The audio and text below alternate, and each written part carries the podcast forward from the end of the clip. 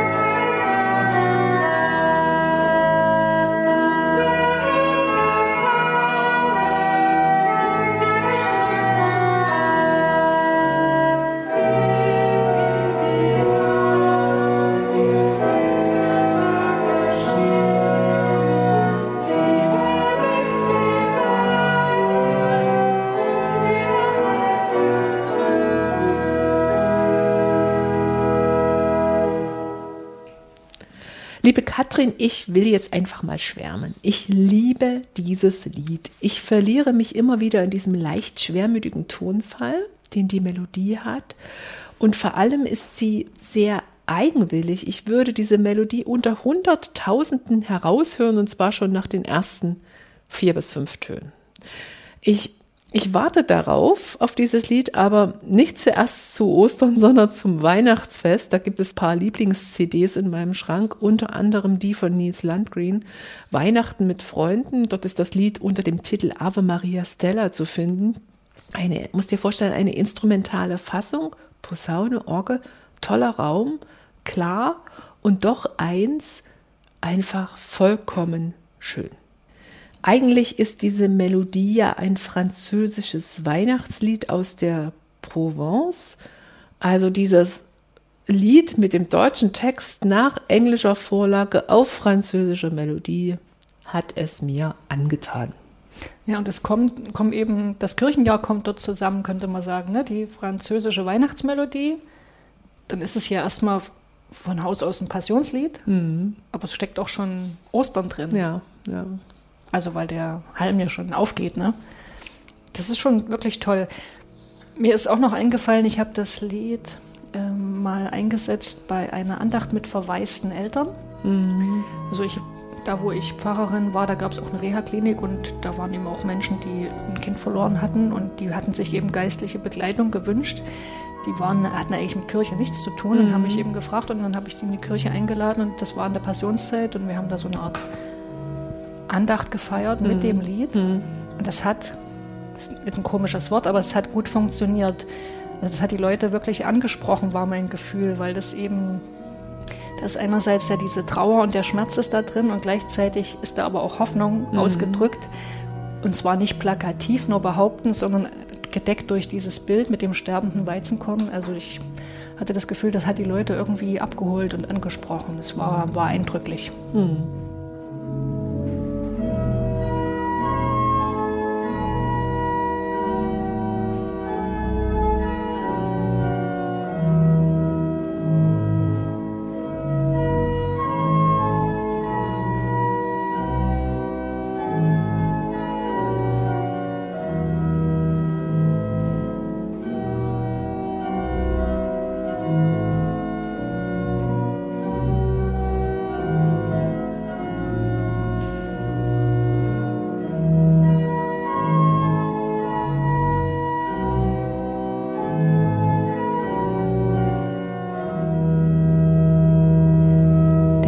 Ist ja John MacLeod Campbell Crum. Ähm, der ist 1872 geboren und 1958 in Farnham gestorben. Es war ein anglikanischer Theologe, Priester und Liederdichter. Äh, der hat in Oxford studiert, war über zehn Jahre Pfarrer in Farnham und dann fast noch mal genauso lang Domherr in Canterbury. Und er hat vor allem Lieder geschrieben, die für Kinder in der Sonntagsschule gedacht waren. Ich glaube, mhm. das trifft auch auf dieses Lied mhm. zu. Das ist ja der Texter des englischen Originals. Übersetzt hat es ins Deutsche Jürgen Henkes. Über Jürgen Henkes haben wir schon ganz oft geredet und wer sich für ihn interessiert, den empfehlen wir die Folgen, unsere Podcast-Folgen zu dem Lied Kam eins zum Ufer oder Jesus, der zu den Fischern lief.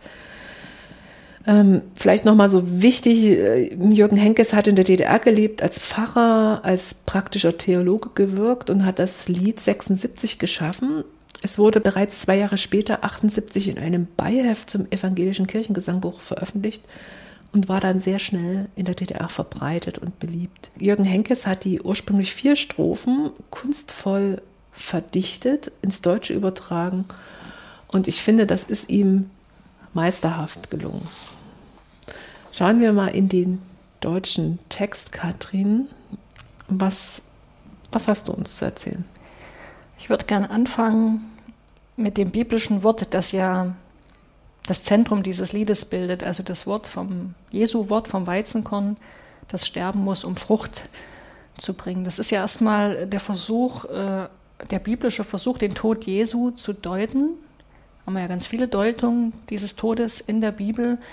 Und im Gegensatz zu den meisten anderen Deutungen ist dieses Bild vom sterbenden Weizenkorn eins, das ohne den vordergründigen Verweis auf sowas wie Sünde oder Opfer, mhm. Opfer auskommt. Mhm. Und das mhm. ist schon besonders, ja, weil das Sünde, die Rede von Sünde und Opfer, dass Jesus an unserer Stelle geopfert würde, das, das mhm. dominiert unsere Passionstheologie, auch die Passionslieder, wenn du mal so denkst, ne, die mhm. klassischen Passionslieder von Paul Gerhardt und so weiter. Und hier das alles nicht. Und trotzdem ist das ja eine Deutung, die ist genauso alt wie diese andere opfertheologische Deutung. Ja? Also ist hier eben mal aufgegriffen, finde ich bemerkenswert und bestimmt auch ein Grund, warum viele Menschen so ähm, dieses Lied so lieben und da gut andocken können. Ja, dieses, das Wort kommt im Johannesevangelium vor, im zwölften Kapitel. Und das ist auch gleich das Evangelium des Tages, also die Perikope, zu der das Wort vom Weizenkorn gehört, ist das Evangelium des Sonntags Letare. Das heißt, wir sind jetzt schon beim, beim Proprium des Sonntags. Martina, ich bitte dich mal, das Evangelium des Tages vorzulesen. Es waren aber einige Griechen unter denen, die heraufgekommen waren, um anzubeten auf dem Fest. Die traten zu Philippus, der aus Bethsaida in Galiläa war, und baten ihn und sprachen: Herr, wir wollen Jesus sehen. Philippus kommt und sagt es Andreas, und Andreas und Philippus sagen es Jesus. Jesus aber antwortet ihnen und sprach: die Stunde ist gekommen, dass der Menschensohn verherrlicht werde. Wahrlich, wahrlich, ich sage euch, wenn das Weizenkorn nicht in die Erde fällt und erstirbt, bleibt es allein. Wenn es aber erstirbt, bringt es viel Frucht. Wer sein Leben lieb hat, der verliert es. Und wer sein Leben auf dieser Welt hasst, der wird's bewahren zum ewigen Leben. Wer mir dienen will, der folge mir nach, und wo ich bin, da soll mein Diener auch sein. Jesus kommt ja aus der Welt der Land- und Tierwirtschaft. Also ich meine, sein Vater war Handwerker, aber trotzdem müssen wir uns den ja im bäuerlichen, ja. kleinstädtischen Milieu vorstellen. Und deswegen kein Zufall, dass viele seiner Gleichnisse auch mit solchen Bildern aus der Land- und Tierwirtschaft arbeiten. Und da ist natürlich das Sehen und Ernten ein ganz besonders wichtiger Bildbereich, vor allen Dingen für seine Gleichnisse. Ich erinnere mal an das Gleichnis vom Seemann, Markus Evangelium Kapitel 4. Ne? Der Seemann, der Samen auf das Land wirft und nur der vierte Teil fällt auf gutes Land, der Rest wird gefressen, verwelkt oder erstickt mhm. unter Dornen. Oder denk an das Gleichnis von der selbst wachsenden Saat, auch im vierten Kapitel des Markus Evangeliums, ähm, wo beschrieben wird, wie ein Bauer sät und die Saat wachsen sieht, ohne dass er weiß, wie. Von selbst bringt die Erde Frucht, steht da. Das erwähne ich jetzt als Beispiele dafür, dass Jesus sich in seinen Gleichnissen eben dieser Bildwelt des Sehens mhm. und Erntens bedient. Ich erwähne es aber auch, weil diese beiden Gleichnisse auch in unserem, in dem Liedtext anklingen, Korn, das in die Erde, in den Tod versenkt. Ja, wie ist das jetzt mit dem, mit diesem Wort, äh, das Johannes, dass das Johannesevangelium Jesus in den Mund legt? Erstmal ist das ja, könnte man sagen, eine schlichte landwirtschaftliche Gesetzesmäßigkeit. Ne? Ein Weizenkorn fällt in die Erde, stirbt und bringt neue Frucht, eine vielfache Frucht seiner selbst. Aber woher kommt das Bild, dass das Weizenkorn stirbt, ja. wenn es in die Erde fällt? Das war in der Antike und im Judentum eine gängige Vorstellung. Und zwar kann man sich das damit erklären, dass die Keimzeit für Getreide in diesen ja, klimatischen Gegebenheiten Palästinas so 15 bis 20 Tage dauert. Und man stellte sich eben vor, dass das Samenkorn in dieser langen Zeit zunächst verfaulte, starb und dann erst am 15. oder 20. Tag mit neuem Leben aufging. Das erklärt dieses, diese Verwendung des Wortes sterben. Okay, der Spruch, der kommt, habe ich schon gesagt, als so eine Art Binsenweisheit, daher als landwirtschaftliche Gesetzmäßigkeit. Er hat aber eben doch hier in dem Kontext des äh, Johannesevangeliums viel mehr Gewicht und Bedeutung. Ne? Es gibt, das ergibt sich aus dem Kontext. Also du hast ja gerade vorgelesen, da kommen Griechen, die wollen Jesus sehen. Per stiller Post wird dieses Anliegen zu Jesus getragen und der reagiert dann sozusagen erstmal ja merkwürdig, sonderbar mhm. darauf. Ne? Er, er sagt, es ist jetzt die Zeit da, in der der Menschensohn, also da meint er sich, verherrlicht wird. Verherrlichung meint im Johannesevangelium paradoxerweise den Tod, das Sterben. Das ist quasi die Einleitung zu diesem Gleichniswort von dem Weizenkorn. Da merkt man, es geht schon irgendwie um Jesu Tod. Mhm. Und da sagt er auch noch, es wird noch eingeleitet mit, mit Amen. Also du hast jetzt wahrlich ne, vorgelesen, wahrlich, wahrlich, ich sage euch, also im, im griechischen Text steht da Amen.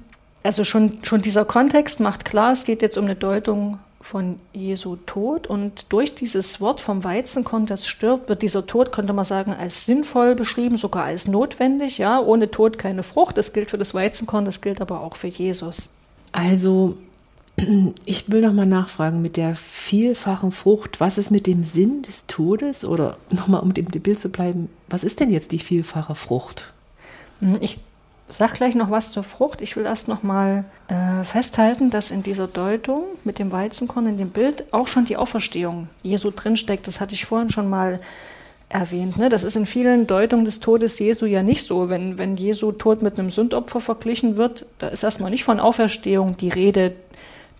Diese Deutung könnte theoretisch auch in Kraft sein, wenn es gar nicht die Ostererscheinung gegeben hätte. Aber beim Bild vom Weizenkorn, da steckt die Auferstehung mit drin, ja? weil eben das Weizenkorn erst stirbt und dann zu neuem Leben äh, emporsprießt. Okay, jetzt aber du hast nach der Frucht gefragt. Was ist denn eigentlich die Frucht des Sterbens? Erstmal hier in diesem Stück aus dem Johannesevangelium. Ja, woran denkt der Evangelist da? Ich habe eine Deutung von Ruben Zimmermann gelesen, der ist ein Neutestamentler zurzeit in Mainz, der sagt, äh, mit, mit der Frucht ist hier die Weitergabe des Evangeliums gemeint. Und zwar ganz speziell, und da kommen wir jetzt wieder zu der Geschichte, in die das Wort eingebettet ist. Es geht um die Weitergabe des Evangeliums an die Griechen, also an gottesfürchtige Heiden, jedenfalls nicht an Juden. Ne?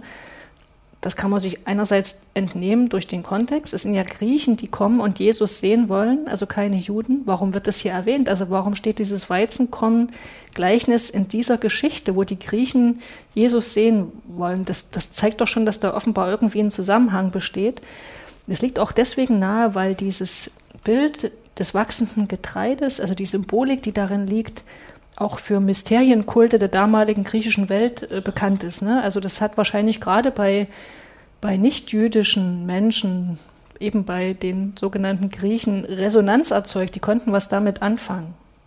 Gut, das habe ich verstanden, dass sich Jesus hier sehr auf seine Hörer einstellt. Bilder wählt, die die verstehen. Mhm. Was ich aber jetzt nicht verstehe, ist, wieso die Weitergabe des Evangeliums eine Frucht von Jesu Tod ist. Ja, das, wird auch nicht ausgeführt. Ne? Das steht jetzt hier in der Geschichte, wird das nicht erklärt. Das kann man sich jetzt höchstens denken. Ich, ich sage dir mal, wie ich es mir zurechtlege. Immer erst mal dran denken an die Anfänge. Also die, die Jesus-Bewegung war ja am Anfang eine innerjüdische Erneuerungsbewegung. Mhm. Äh, Durch die Ereignisse von Jesu Tod und den Ostererscheinungen ist aber aus dieser innerjüdischen Erneuerungsbewegung ja eine universale Missionsbewegung geworden. geworden. Also die hat sich nicht mehr nur an, an Jüdinnen und mhm. Juden gerichtet, sondern alle eben, Menschen. Genau. Mhm. Und ich würde schon denken, dass die Botschaft, die in dem Sterben und Auferstehen drinsteckt, dass die doch von größerem Interesse ist, auch für, für Menschen nicht jüdischen Glaubens als sozusagen das, was vor Jesu Tod passiert ist. Ja, die, die Wunderheilung, seine Überlegungen zum Reich Gottes, zur Tora. Das mhm. ist natürlich auch alles wichtig und gehört zur Jesu Geschichte dazu und auch zur Geschichte des Christentums, aber es hat auch nochmal einen neuen Drive gekriegt durch mhm. diesen Tod und die, die Ostererscheinung. Interessante Kontexte, Hintergründe zu den Bezügen zu dem Text aus dem Johannesevangelium. Ich will mal jetzt den, den Text mir nochmal in seiner Form, wie er uns vorliegt, in dem Lied betrachten. Er ist knapp, so würde ich sagen, sprachlich dicht, kein Wort zu viel und vieles wird auch nur angedeutet.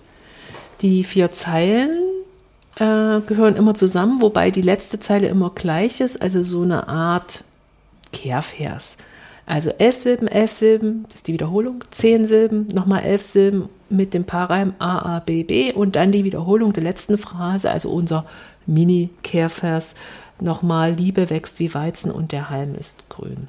Wir haben ja aber die Besonderheit, das ist ein Kehrvers, der ist nicht ähm, textlich abgesetzt, sondern immer, gehört immer zur Aussage der Strophe mhm. dazu. Also Gegenmodell, du bist der Weg, die Wahrheit und das Leben. Da stehen die Strophen für sich und der Kehrvers steht für sich. Nee, das ist ganz eng zusammengewoben hier. Hm. Ja, genau. Und dadurch ist auch die Bedeutung jeweils eine andere des Mini-Kehrverses, ne? weil die sich immer auch aus dem Kontext der Strophen ergibt, in die sie reingestellt, in die, in die der Kehrvers reingestellt ist. Na und formal, sprachlich ist auch wunderschön, wenn einem auffällt, dass das eine dreifache Alliteration ist bei wächst wie Weizen. Mhm. Müsst du nochmal erklären mit der Alliteration, was das äh, naja, Alliteration, äh, übersetzt lateinisch Buchstabe, ist so eine literarische Stilfigur. Ein Schmuckelement würde ich mal sagen, dass man also drei benachbarte Wörter nimmt, die betonten Stammsilben und wenn die dann mit demselben Anlaut beginnen, dann spricht man von einer Alliteration. Also in unserem Fall sind das drei Silben. Mhm. Okay, gucken wir mal in die Strophen rein. Strophe 1. Die ersten beiden Zeilen sind gleich gebaut. Ja, Korn, das in die Erde, in den Tod versinkt. Kein, mm. der aus dem Acker in den mhm. Morgen trinkt. Also wir haben einen Nomen, das durch einen Relativsatz näher bestimmt wird. Das wird erstmal so hingestellt, nebeneinander gestellt, die beiden Aussagen. Und doch sind doch hier auf knappstem Raum zwei gegenläufige Bewegungen ausgesprochen. Das Korn versinkt in die Dunkelheit, der Keim wächst in das Licht. In Zeile 3 fällt dann schon das zentrale Wort des Liedes. Liebe. Mhm. Das mhm. kommt insgesamt sechsmal vor in den, in den Strophen. Liebe lebt auf, haben wir auch wieder eine alte Alliteration übrigens, mhm. die längst erstorben schien. Und da wird diese gegenläufige Bewegung der ersten beiden Zeilen nochmal aufgenommen, mit dem Akzent auf der Bewegung nach oben zum Licht. Ja? Also Liebe lebt auf, die längst erstorben schien. Und dann kommt Doppelpunkt und der Mini-Kehrvers, Liebe wächst wie Weizen. Und ihr Halm ist grün. Mhm. Und das Tolle ist, in diesem Lied, also jedenfalls in der ersten Strophe, da ist ja Jesu Tod im Grunde noch gar nicht im Blick, sondern es geht erstmal um die Liebe, ja. Und zumindest in Strophe 1 ist die Liebe auch noch gar nicht näher bestimmt. Also da wird ja gar nicht gesagt, dass es jetzt hier nur um die Liebe Jesu geht oder um die Liebe Gottes, sondern es ist erstmal ganz allgemein von der Liebe die Rede, auch von der Liebe zwischen Menschen. Und von dieser Liebe wird eben gesagt, dass sie was Dynamisches ist, was Kraftvolles hat, dass sie größer wird, dass sie kaputt gehen kann und dann doch wieder von neuem wächst. Da dachte ich an das Gleichnis von der selbstwachsenden Saat. Ne? Da wird das ja auch so beschrieben, diese, diese Kraft, von der man gar nicht weiß, wo sie herkommt und zu, mhm. zu der man gar nichts dazu tun muss. Ja, und es mündet in die geniale Aussage, der Halm der Liebe ist grün. Martina, was, woran denkst du da? Was bedeutet das? Na, ich denke sofort an die Jahreszeiten, an Frühling, alles sprießt und grünt und es wird grün. Die Farbe der Hoffnung äh, ist da als in der Sprache mit drin. Mhm. Mir ist jetzt übrigens noch bei dem Kehrvers ein Lied eingefallen, eingefallen von Marcel Brell und Alan Cohen. Das heißt, wo die Liebe hinfällt, steht sie wieder auf. Ja, das ist ein schöner Song. Der passt auch irgendwie gut zu Ostern, finde ich. Also da geht es auch um zwischenmenschliche Liebe natürlich, aber dieses, dieses Bild, ja, die Liebe kann hinfallen und dann steht sie doch wieder auf. Das passt irgendwie da gut. Mhm. Strophe 2. Über Gottes Liebe brach die Welt den Stab. Ja, jetzt wird es eben doch die Liebe bestimmt. Ne? Es, jetzt ist es die Gottesliebe. Gottesliebe. Mhm. Weißt du, wo das herkommt mit dem nee. den Stab über mhm. etwas zu brechen? Das habe ich gelesen, war mal ein Brauch bei Gericht. Der Gerichtsstab war sozusagen das Zeichen der richterlichen Gewalt. Äh, wenn der Richter die Gerichtsverhandlung eröffnet hat, nahm er den Stab in die Hand und wenn die Verhandlung beendet war, legte er ihn wieder hin. Und in dem Fall, dass über dem Angeklagten die Todesstrafe verhängt wurde, zerbrach der Richter den Gerichtsstab über dem Kopf des Verurteilten und hat dazu gesagt, nun helfe dir Gott, ich kann dir nicht mehr helfen. Hm. Ja, und hier ist es jetzt die Welt, die über Gottes Liebe das Todesurteil spricht. Die Welt als Ort der Gegnerschaft, das ist ja so ein Motiv, das kennen wir auch aus dem Johannesevangelium, aus dem, schon aus dem Prolog des Johannesevangeliums. Ja, und dann macht das Lied einen Sprung. Als nächstes ist die Liebe schon im Grab und es ist ein Felsgrab mit einem Stein davor. Da ist natürlich jetzt die Passionsgeschichte ganz deutlich zu erkennen. Im Markus-Evangelium lesen wir, und Josef von Arimathea kaufte ein Leinentuch und nahm ihn ab vom Kreuz und wickelte ihn in das Tuch und legte ihn in ein Grab. Das war in einen Felsen gehauen und wälzte einen Stein vor des Grabes Tür. Genau, also ist klar, darauf wird hier angespielt und es wird dann sogar noch explizit gemacht, ne? Jesus ist tot, wie sollte er noch fliehen? Bisschen geheimnisvoll, wie sollte mm. er noch mhm. fliehen? Aber er ist eben gefangen dort in dem Grab und auch in seinem Tod, ne? so deutlich das und dann kommt wieder der Mini-Kehrvers und er hat dann hier in dieser zweiten Strophe sowas Kontrafaktisches. Ja. Dem Stand der Strophe zufolge ist alles verloren, aber wie so ein Hoffnungssignal wird jetzt eben nochmal die Zeile reinge, reingesetzt. Liebe wächst wie Weizen und die Halm ist grün. Mhm. Und in Strophe 3 kommt jetzt eben dieses Gleichnis vom Seemann mit in den Bildbereich hinein, im Gestein verloren, Gottes Samenkorn unser Herz gefangen in Gestrüpp und Dorn. Ich lese ein paar Zeilen aus dem Gleichnis. Anderes fiel auf felsigen Boden, wo es nicht viel Erde hatte, und ging bald auf, weil es keine tiefe Erde hatte. Da nun die Sonne aufging, verwelkte es, und weil es keine Wurzel hatte, verdorrte es. Und anderes fiel unter die Dornen, und die Dornen wuchsen empor und erstickten's, und es brachte keine Frucht. Auf einmal ist es im Lied unser Herz, ja, das gefangen ist in Gestrüpp und Dorn und das, unser Herz kommt ja hier überhaupt das erste Mal ins Spiel. Jetzt sind wir mittendrin im Lied. Ich habe das immer für mich so gedeutet, ähm, dass da eben gesagt ist, dass wir Menschen auch dazu neigen, der, ich sag mal, der Aussichtslosigkeit von Strophe 2 zu verfallen, ja, dass wir der schöpferischen Kraft der Liebe vielleicht nicht trauen.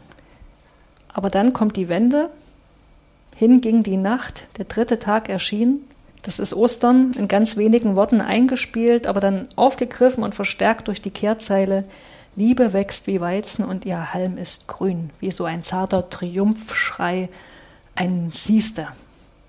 Hab ich's dir doch gesagt. Ja, vielleicht was zu der Melodie. Mm, sie passt hervorragend zu diesem Passions- oder Osterlied, da bin ich mir nicht ganz sicher, äh, durch ihre Eigenwilligkeit und Unverwechselbarkeit.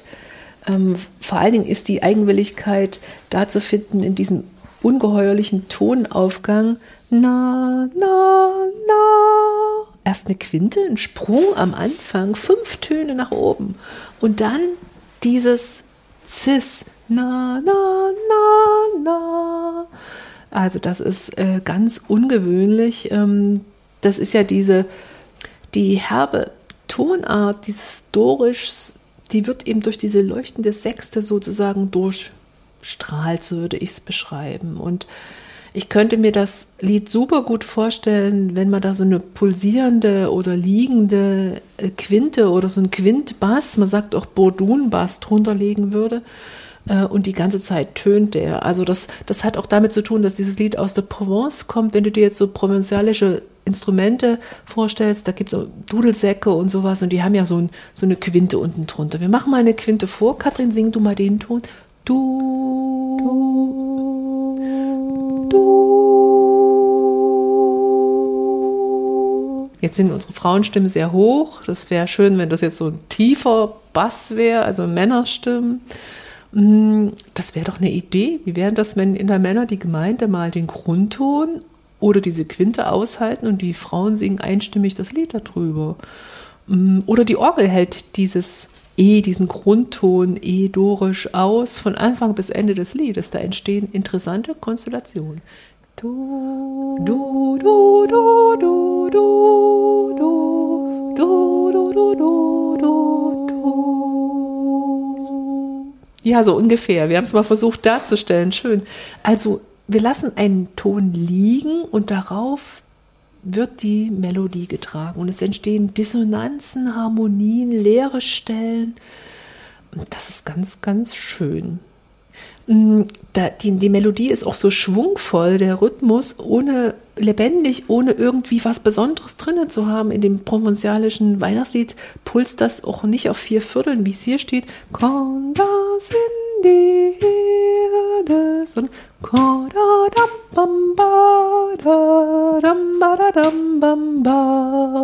ist auch schön, das so zu denken auf halben. Der Mittelteil fällt etwas raus, Liebe lebt auf. Der kommt so ein bisschen wie zur Ruhe und umkreist dieses, diesen Ton, na, na, na, na, dieses Fiss, so von unten und von oben. Und es hat längere Notenwerte, so kommt uns vor, und auch einen ganz weicheren Charakter. Es passt doch wunderbar zu Liebe lebt auf. Mhm. Also ich finde, es kommt bei diesem Lied sehr darauf an, welches Tempo ich wähle, ob ich dieses auf halben Pulse lasse, dieses fröhlich belebt oder ob ich es ein bisschen getragener mache auf Vierteln. Auf jeden Fall aber ist das so markant und so ungewöhnlich für unsere Ohren mit diesem Anfang, mit dem Sprung, mit dieser leuchtenden hellen Sechste im Dorisch und dieser irgendwie auch sehr einfachen Form. Das ist dass man es nicht vergisst, wenn man es mal gesungen hat. Hm.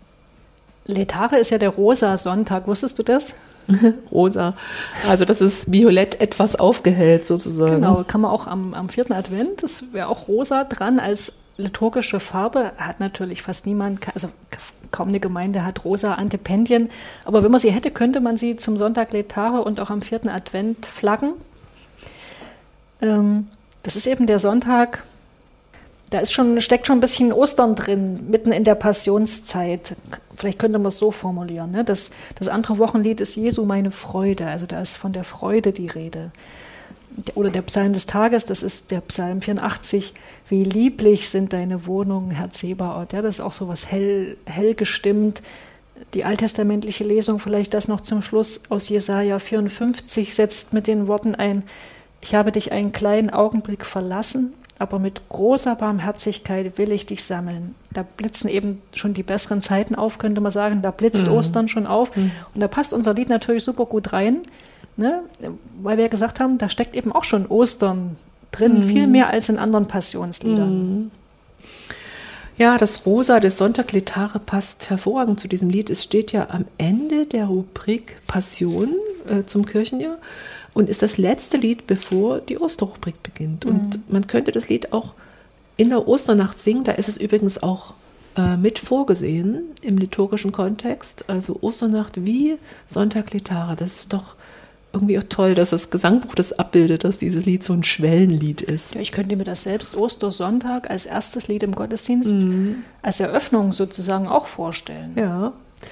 Das Lied ist ein Brückenbau zwischen so würde ich es bezeichnen, den Zeiten, also 15. Jahrhundert, diese Melodie, heute singen wir das und es ist nicht, es wirkt nicht angestaubt. Es ist ein Brückenbau zwischen Nationen, französische Melodie, englischer Text, deutsche Übertragung.